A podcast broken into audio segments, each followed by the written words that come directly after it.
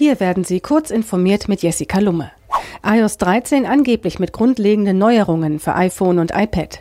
Mit dem Systemupdate will Apple offenbar auf Funktionsneuerungen setzen, nachdem sich iOS 12 vorrangig auf Fehlerbehebungen und Leistungsverbesserungen konzentriert hat.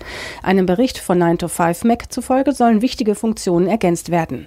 Darunter sind Schriftverwaltung, Undo-Geste und besseres iPad-Multitasking. Aus für Geoblocking von Rundfunkinhalten im Netz. Europäische Rundfunkstationen können künftig einfacher bestimmte Sendungen in ihrem Live-Fernsehen oder als Abrufdienst in Mediatheken grenzüberschreitend online anbieten. Das beschloss der EU-Ministerrat am Montag endgültig.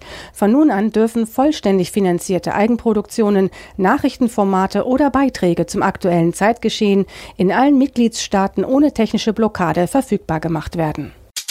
70 Prozent der Millennials nutzen Video-Streaming-Dienste. Laut einer YouGov-Studie hat sich das Fernsehverhalten in den vergangenen Jahren deutlich verändert. Immer mehr junge Nutzer entscheiden sich für Streaming-Angebote und verzichten darauf, zu festen Zeiten vorm Fernseher zu sitzen. Auch rund die Hälfte der Älteren folgt dem Trend und nutzt mindestens eine Streaming-Plattform. In einem sind sich Jüngere und Ältere einig. Jeweils 58 Prozent der Befragten meinen, es gebe bereits zu viele Streaming-Plattformen. Anbieter, die neu in den Markt eintreten wollen, müssen sich dessen bewusst sein erstes wissenschaftliches Buch eines Algorithmus veröffentlicht. Der Wissenschaftsverlag Springer Nature hat nach eigenen Angaben das erste Buch veröffentlicht, das von einem Algorithmus verfasst wurde. Das Buch bietet einen Überblick über die neuesten Forschungspublikationen über Lithium-Ionen-Batterien.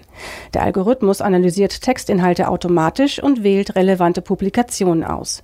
Man erwartet in Zukunft zwar keine Ablösung menschlicher Autoren, aber mehr Bandbreite bei den Verfassern. Außerdem erhofft sich Springer Nature damit, eine Debatte über Chancen und Risiken von maschinengenerierten Inhalten im wissenschaftlichen Umfeld anzustoßen. Diese und weitere aktuellen Nachrichten finden Sie ausführlich auf heise.de.